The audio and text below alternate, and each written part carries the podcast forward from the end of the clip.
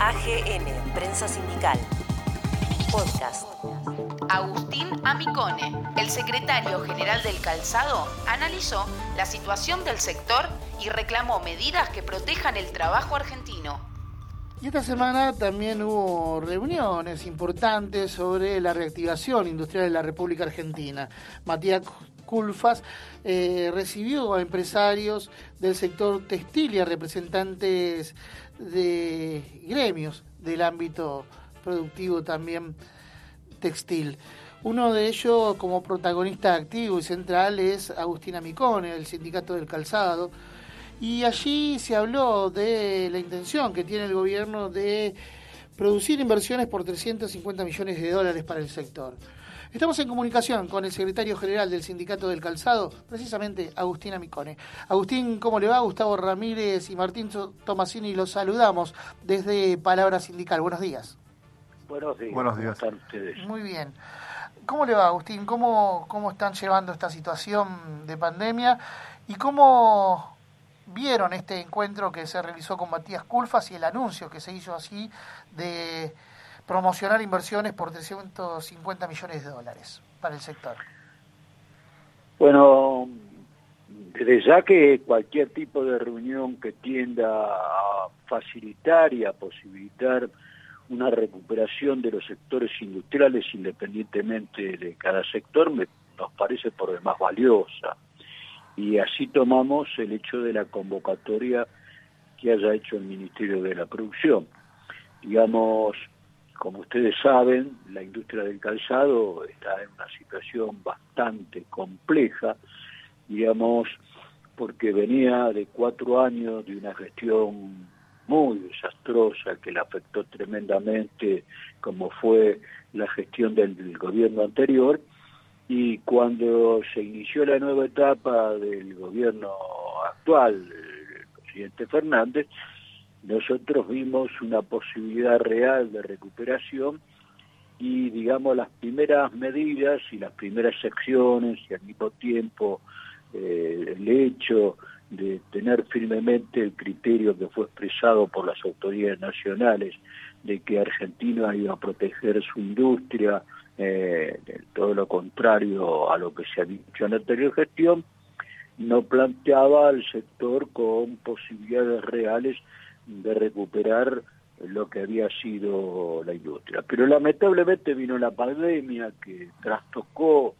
esos planes, digamos, el hecho de haber que tomado las prevenciones de cuarentena y paralizar actividades comerciales e industriales con el fin de proteger la salud de la población en términos generales, ha hecho realmente que este sector, sobre todo que está compuesto mayoritariamente por pymes, esté en una situación extremadamente compleja y eh, difícil. Pues tenemos dos sectores. El sector que se está dedicando al rubro de zapatilla deportiva, independientemente si son de alta competencia o no, está trabajando bien. Está trabajando bien el sector al que se dedica a la producción de calzado eh, de protección, digamos, de calzado para establecimientos fabriles, para empresas, digamos, donde lo que se denomina en la rubra del calzado el calzado de seguridad. Ahora, en cuanto al tema del calzado de moda, el casual está complejo porque lamentablemente la no se ha recuperado la actividad comercial y este, hay muchas fábricas que no solamente han perdido la temporada de invierno para la cual habían trabajado y estaban terminando en, al principio de la pandemia, sino la propia temporada de verano que tradicionalmente se inicia en octubre está prácticamente sin desarrollo, con poca posibilidad de llegar a una mejora. Bueno, estamos en crisis, pero nosotros, ¿cuál es nuestra expectativa? Independientemente de las inversiones que en toda la cadena, tanto textil, calzado, marroquinería y este y, y vestido, que formó parte de la reunión, nosotros vemos un panorama totalmente distinto a futuro, vemos un tema que se va a recuperar y apostamos y va a ser digamos la cuestión central que vamos a plantear desde la visión de los trabajadores que Argentina definitivamente tiene que posicionarse en el lugar que tiene más posibilidades, no solamente internas sino internacionales, en un auténtico desarrollo de la totalidad de la cadena del cuero.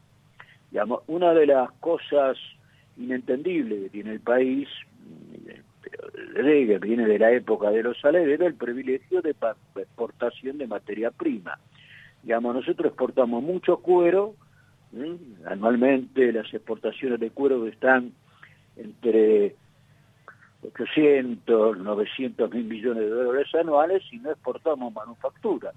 Quiere decir que si nosotros, y esto lo aseguramos y los estudios que hemos hecho oportunamente lo demuestran, además no lo hemos hecho nosotros eh, como entidad sindical, lo han hecho los sectores empresarios y en alguna oportunidad el propio Estado, si toda esa materia prima, ese cuero que exportamos después viene eh, convertido en carteras, eh, incluso en zapatos, cinturones, valijas, portafolios, se procesara y se elaborara en Argentina esos eh, casi mil millones de dólares anuales se convertirían en cinco mil y se crearían entre 50 y 60 mil puestos nuevos de trabajo. Bueno, ese es el desafío, creo que el gobierno está lo conoce perfectamente, está decidido y sobre todo creo que ya ha expresado claramente una herramienta importante que ya está poniendo en marcha, que es de regular las importaciones,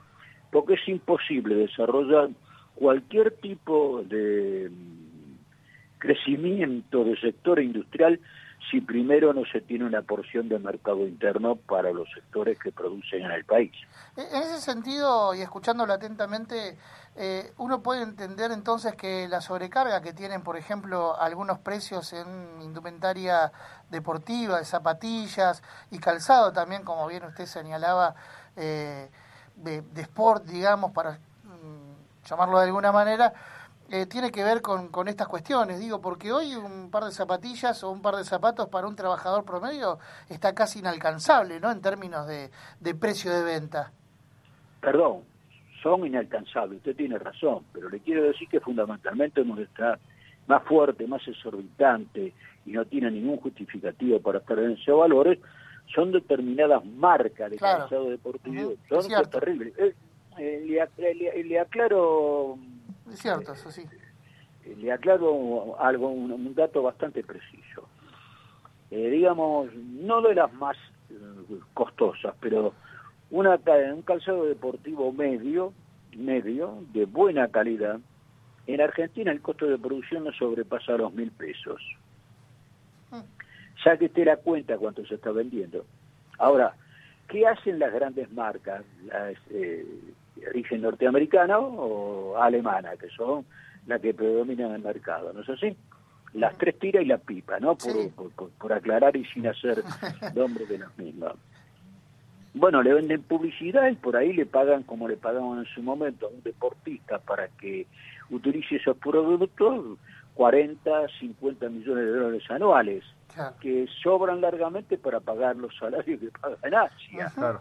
Entonces es una barbaridad, marcan el mil por ciento de diferencia. O sea, la vuelta que estos salarios los, terminamos pagando siempre los trabajadores, en realidad. Al comprar la zapatilla terminamos pagando esas eh, excentricidades, como una publicidad de 50 o 60 millones. Aseguro, le aseguro que con, tal, no digo que estén baratos, pero usted compra un buen zapato en cuero a mucho menor valor de lo que vale un par de zapatillas. Ah, claro. Te encuentro un buen zapato por 6, 6 7 mil pesos, pero un buen zapato en cuero. Ahora, claro, hay un problema de moda, ¿vio? Lamentablemente el tema de moda que marca, sobre todo lo marcan los jóvenes, que son los que consumen. El, eh, el mundo actual se ha encaminado directamente a las a la zapatillas. Se ha encaminado a las zapatillas, que buena parte... Eh, Mire, yo siempre trato, si, si hay un minuto, lo puedo repetir con ustedes, cómo es el negocio, porque fundamentalmente las, las marcas, las marcas, no tienen fábrica en ninguna parte del mundo, tienen tercerizada toda la producción. Digamos, ni la tres tiras ni la marca de la pipa tienen fábricas, tienen lugares donde se desarrollan determinadas actividades. Por ejemplo, ambas marcas, que son importadoras, la mayor parte del producto que se vende en el país es importado, y si no es totalmente importado, lo que se hace acá es ensamblado. Fíjese, viene generalmente toda la parte superior, incluidos los cordones, incluido el fondo en un kit que se importa. Al ser kit, y para el hecho de facilitar, para agregarle algo de mano de oro al país, en cambio de pagar derechos de importación del 35%, pagan al 16%. Eso a los efectos de facilitar que por lo menos den algún empleo, lo arman, lo pegan, lo ponen en casa, en caja, perdón, y da empleo. Y, eso es destacable. Ahora, muy bien. Fíjese, eh, el, señor que está en Asia, Vietnam, Indonesia, China, China no es el, mayor importador de calzado, pero digamos, pagan salarios, pagan los materiales, salarios malos, sí, pero se pagan los materiales, bueno, ese, eh, ese, ese hecho, equipo, viaja, hay que pagar el flete porque tiene que venir a la Argentina para terminar el proceso de ensamblado. Se viene acá, pagan salarios, pagan luz, pagan impuestos, este, eh, tiene ganancia el empleador, paga el kit, y resulta que todo el mundo gana plata. Quiere decir que vale regalado. claro, lo que no regalado, el precio que lamentablemente tiene que pagar el consumidor, sobre todo el consumidor de Argentina, Está, claro. Ahí, digamos, en la, en la cadena, en la cadena hay una exorbitante ganancia que se va entre publicidad, se va entre pagos de cánones que, y acuerdos, contratos que tienen con equipos de fútbol, con equipos de, básquet, eh, digamos, con, con jugadores, y, los, los salarios de los trabajadores son paupérrimos. Eso lamentablemente es una cuestión que en algún momento no solamente la Argentina, sino el mundo entero va a tener que estudiar que las exorbitantes ganancias que tienen las grandes marcas y para sostener este, precios que no, nada tiene que ver con la realidad de la producción y los costos laborales mucho menos. Agustín, nos vamos quedando sin tiempo, ha sido un gustazo poder escucharlo y entender también cómo son algunas cuestiones de, de la política económica, no ya nacional, sino también a nivel internacional. Da para seguir hablando y lo vamos a seguir convocando para poder eh, profundizar en estas cuestiones porque hay, mucho todavía para, para hablar alrededor de, esto. Sí, seguramente hay muchísimo. Yo trato de ser, digamos, para entender, porque lo que dicen ustedes es cierto. Varía un par de zapatillas 18 mil pesos. Sí, sí, es increíble. Es más eh, en muchos casos más del 50% de lo que percibe un trabajador. Sí. Sí, barbaridad. Es, es tremendo. Y cuando lo escuchaba hablar me, me acordaba de cuando mi vieja en el barrio, yo soy de la boca, compraba las zapatillas a pagar, la flecha de alpargatas, así que eso también se ha perdido. Nosotros teníamos producción propia este, y teníamos acceso a, la ropa siendo trabajadores comunes, pobres. Digamos, era mucho muy desequilibrado el poder adquisitivo en términos generales de la población, era mejor. El comercio, no el comercio, no, no, no, no hablo del comerciante argentino, porque en definitiva el precio se lo pone la marca. Claro, Y la consecuencia le paga al pueblo que cada vez se ve privado más de poder tener alguna cuestión de carácter aspiracional. ¿no? Agustín, le agradecemos, le mandamos un abrazo, un abrazo grande. Igual otro para ustedes.